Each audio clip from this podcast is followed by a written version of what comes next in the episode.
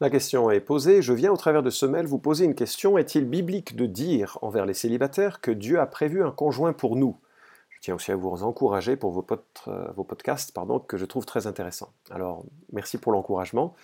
Et euh, la question que tu poses est drôlement délicate et euh, j'espère pouvoir y répondre avec sensibilité parce que je, suis conscient que c'est facile d'y répondre, hein. même Bible en main et en tant que homme marié, avec enfants, avec des, projets euh, familiaux, euh, et que hum, voilà, c'est facile de donner des, marqueurs bibliques sur cette question, mais je suis conscient que pour certains c'est une, une, difficulté hein, de, vivre le, célibat, et euh, c'est une, une, difficulté qui est aggravée par l'insensibilité des églises et des, parfois de mes collègues, et parfois de ce que j'ai été moi-même, dans des propos un peu, un peu trop rapides sur, sur la question.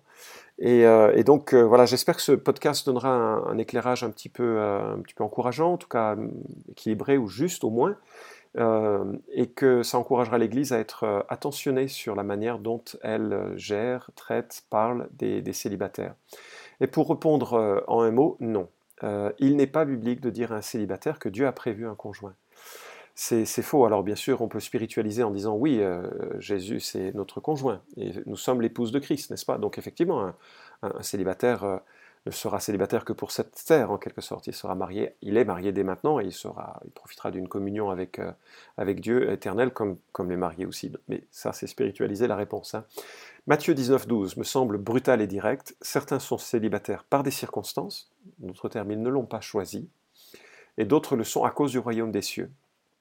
Et c'est cruel donc de faire miroiter à un célibataire, euh, enfin c'est cruel, si c'est son attente, hein, parce qu'on va voir que le célibataire c'est vraiment une situation tout à fait acceptable, hein. mais c'est cruel de faire euh, miroiter euh, au célibataire, il dit attends, Dieu a prévu quelqu'un. Peut-être, et je connais des, j'ai une amie qui s'est mariée, qui a été célibataire toute sa vie, elle s'est mariée à 65, 70 ans, je ne sais plus, et c'est tout, à c'est tout à fait possible mais ce n'est pas nécessairement à formuler sous l'angle de la volonté de Dieu. Alors on va parler un petit peu de, euh, du célibat, et je note euh, tout de même que le célibat est le résultat quand même de la chute, dans le sens où dans l'intention de Dieu, Dieu constate il n'est pas bon que l'homme soit seul. Et euh, la création du couple fait partie de la réponse à cette solitude. Et donc les conditions initiales nous semblent indiquer que dans l'intention initiale de Dieu, avant que le monde ne sombre dans l'égoïsme et le péché, le, célibat ne faisait pas partie de son plan, mais c'est devenu une réalité. Alors le texte qui parle peut-être le plus euh, de, cette question de célibat, c'est en 1 Corinthiens chapitre 7, versets 7 à 9, que je vais lire et j'en tirerai euh, quelques remarques. Je voudrais que tous les hommes soient comme moi, mais chacun tient de Dieu un don particulier, l'un d'une manière, l'autre de l'autre, d'une autre. À ceux qui ne sont pas mariés et aux veuves, je dis qu'il leur est bon de rester comme moi, mais s'ils manquent de continence, qu'ils se marient, car il vaut mieux se marier que de brûler. La première remarque que je ferai avec le verset 7, c'est que le célibat est une capacité. Je voudrais que tous les hommes soient comme moi, mais chacun tient de Dieu un don particulier, l'un d'une manière ou l'autre d'une autre. Alors, euh, c'est surprenant et ça va à l'encontre euh, de la question. Hein. Je voudrais que tous les hommes soient comme moi. Paul est pour le célibat. Et il faut le reconnaître. C'est une belle aventure, dans, dans les mots de l'apôtre Paul. Euh, alors, il l'était célibataire, on ne sait pas, euh, sait pas dans quel, type de célibat il avait. Certains ont conjecturé qu'il était divorcé, parce que sa femme n'aurait pas supporté sa conversion. C'est possible, mais pas documenté. D'autres euh, pensent et aiment à croire qu'il était célibataire par choix, consacré à, Dieu, un peu comme les prêtres catholiques le seraient pourquoi pas, mais il faut noter que ce n'est pas, euh, pas un état supérieur. Hein. Euh, il ne faudrait pas avoir cette notion de prêtre qui abandonne euh, le mariage comme étant une, manière d'être plus consacré au-dessus des, autres. On verra cela dans un instant. Vraisemblablement, vraisemblablement, il était veuf, parce que pour voter au Sanhédrin, il fallait être marié. Or, Paul avait voté en faveur de la persécution des chrétiens avant sa conversion. Donc euh, l'idée du divorce ou du veuvage euh, est, probable. Euh, alors je voudrais donc souligner que c'est quelque chose qui, qui est bien que Paul met en avant. Et si Paul le met en avant, on a tort de ne pas le mettre en avant dans, nos églises comme étant au moins quelque chose de positif et de, quelque chose de, euh, qui, peut, qui peut tout à fait être de la volonté de Dieu. Alors certains disent, ouais, mais c'est énorme la difficulté que ça génère, euh, le célibat. C'est vrai, ça génère des difficultés particulières. La mauvaise surprise du célibataire qui se marie pour de mauvaises raisons, c'est que le mariage aussi génère des difficultés particulières. Et ceux qui sont mariés et qui m'écoutent savent que, enfin j'imagine, hein, les couples qui s'entendent à, la à merveille sans, aucune, sans aucun conflit ni difficulté sont plutôt rares. Ils sont même improbables, n'est-ce pas? Euh, Je pense à cette chanson de Boris Vian, euh, qui écrit Monsieur du Vitriol, hein, euh, avez-vous un homme, euh, je ne sais même pas si je peux le lire dans le podcast maintenant, avez-vous un homme à poil, sortir soudain de la salle de bain, dégoulinant par tous les poils, la moustache pleine de chagrin? Avez-vous un homme bien laid, en train de manger des spaghettis, fourchette au poing, l'air abruti, la sauce tomate sur son gilet? Qu'ils sont beaux, qu'ils sont, ils sont idiots, quand ils sont vieux, ils sont affreux, quand ils sont grands, ils sont fainéants, quand ils sont petits, ils sont méchants. Vous mariez pas, les filles, ne vous mariez pas. Bon, c'est du vitriol, mais juste pour souligner que sous l'angle de l'humour, qu'être marié, bah, ça, génère des, frustrations, des attentes trompées, des difficultés, et que ces deux égoïstes, fondamentalement deux pécheurs, qui se qui s'unissent l'un à l'autre. Et Paul cadre la notion du mariage comme il cadre la notion du célibat. C'est un don particulier. Alors, quand on dit don, on a le sentiment que c'est quelque chose que Dieu donne comme ça et que ça doit marcher. Mais si on considère les dons spirituels, puisqu'on est fervent de cette notion, on sait que les dons spirituels sont à travailler. Un enseignant, il doit suer pour euh, affiner son art et, être un meilleur enseignant. Et donc euh, la capacité d'être marié ou la capacité d'être euh, célibataire ou l'opportunité de l'être exige que l'on le travaille. Ça ne vient pas tout cuit, ça se cultive aussi. Et il y a des choses difficiles dans la situation de célibataire, qu'il y a des choses utiles et pénibles dans la situation de marié.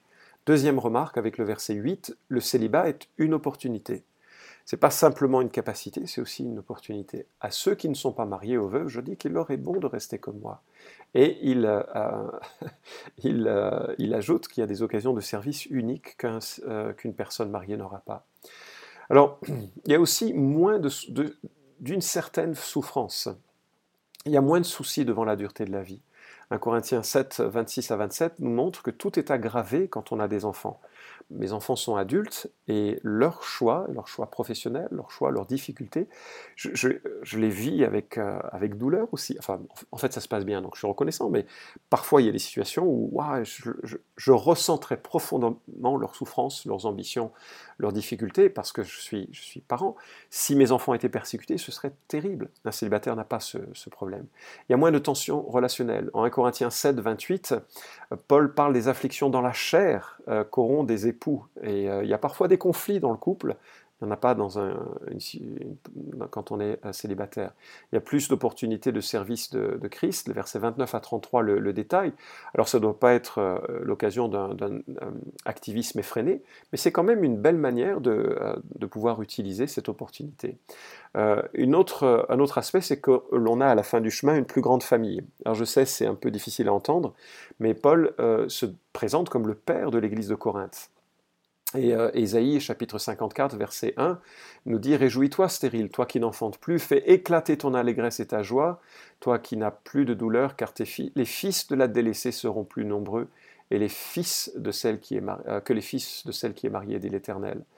Euh, et l'auteur de, Ésaïe donc nous dit que aux eunuques qui garderont mes sabbats, je leur donnerai des, dans ma maison et dans mes murs un nom et des fils et des filles et ce qui montre un, honneur particulier, une famille particulière dans, l'éternité. Et enfin, une plus grande récompense. Euh, Matthieu chapitre 19, versets 29 à, 30, nous dit que euh, Dieu donnera davantage à ceux qui, par fidélité à Christ, accepteront les contextes de vie que Dieu leur a donnés, et notamment le, célibat. Trevor Douglas est un missionnaire célibataire qui travaille chez les, ou parmi les Ifago aux Philippines. Et euh, il écrit euh, tout un livre sur, euh, tout un chapitre dans un livre qui est consacré à la, au fait d'être homme ou femme, et notamment d'être célibataire. Et il écrit À la fin, cependant, les chrétiens savent que Jésus récompensera pleinement le prix du service missionnaire de l'homme célibataire que je suis. Alors que j'ai appliqué cette promesse de Matthieu 19, 27 à 30, je vois un échange formidable prendre place dans l'éternité. Le coût social de ne pas intégrer un monde de couple sera échangé pour la relation sociale privilégiée avec Jésus autour du trône. J'échangerai le coût émotionnel de la solitude et du manque d'une famille pour ma euh, communion avec de nouveaux pères, mères et familles. J'échangerai le prix physique pour des enfants spirituels. Et lorsque l'on se moque de moi, j'aime à penser à l'éternité et le privilège de passer de la dernière place parmi les prédicateurs de l'Évangile au devant de la scène. Les compensations en valent la peine. Je trouve remarquable son propos avec toute la pertinence de la, de la foi qui s'accroche à une espérance ferme parce qu'elle est détaillée l'Écriture. Alors bien sûr, euh, euh, le célibat est aussi un, écueil possible, et c'est ce que nous dit le verset 9, mais si le manque de continence qu'il se marie, car il vaut mieux se marier que de brûler.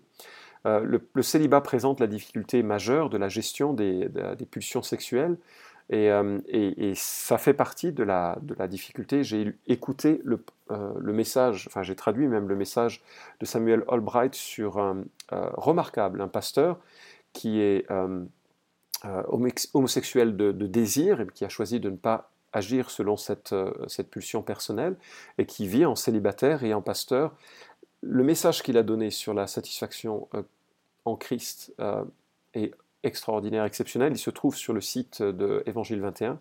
Je t'encourage vivement à, l'écouter. C'est une perspective euh, remarquable sur la manière de, vivre euh, lorsque l'on est confronté au désir euh, sexuel qui ne peut pas trouver, moralement en tout cas, ou d'exutoire moral qui soit compatible avec l'intention de, Dieu.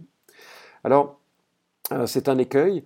Et euh, euh, en même temps, ben, c'est aussi une opportunité de compter euh, sur Christ. Alors je le sais, c'est facile de le dire comme ça de cette, lors d'un enregistrement, mais c'est quand même une, une opportunité de, compter sur le Seigneur et de, de, compter sur ses, sur ses promesses, que lui peut venir à notre secours au milieu des, détresses les plus, les plus personnelles et les plus intimes, et pour nous apprendre à, cheminer euh, en dépendant sur lui par rapport à cette, euh, situation. Et il ne faudrait surtout pas prendre ce verset comme euh, la raison de se marier, c'est un aspect du mariage, mais certainement pas la, raison principale. Si tu te maries pour des relations sexuelles, tu seras vite déçu parce que en fait, la relation sexuelle suit l'amitié et l'affection, euh, et, si ça devient l'ambition principale, eh ben, c'est jamais satisfaisant, c'est jamais suffisamment satisfaisant et ce sera source de bien de difficultés au sein, au sein du couple. Alors pour conclure, ben, j'aimerais euh, euh, juste encourager à faire attention au mensonge, le mensonge qui dit que tu vivrais une vie inférieure si tu es, si tu es dans cette situation de, de personnes non mariées. c'est pas le cas. tu n'es pas dans une situation Tu es dans une situation que Dieu peut vouloir et sur lequel Dieu peut t'accompagner, veut t'accompagner pour, euh, pour vivre quelque chose d'excellent. Euh, il faut bien sûr, dans ce contexte-là, développer une vie sociale suffisante parce que c'est un substitut aussi à, cette intimité du, mariage. Euh, et là, ça exige que l'Église soit consciente et, que les gens dans les familles soient conscients de l'invitation qu'elles doivent lancer à ceux qui sont célibataires, de les intégrer de leur, une partie de leur vie de famille, leur faire de la place et de montrer leur, euh, la générosité à cet égard. Euh, troisièmement, maximiser le, service du prochain. Une très belle euh, citation d'Ingrid Trobisch, qui écrit dans La joie d'être femme, il y a une sorte de rayonnement chez une femme qui n'a pas refusé sa sexualité, mais qui l'a transmuée en amour du prochain et qui la répand sur son entourage.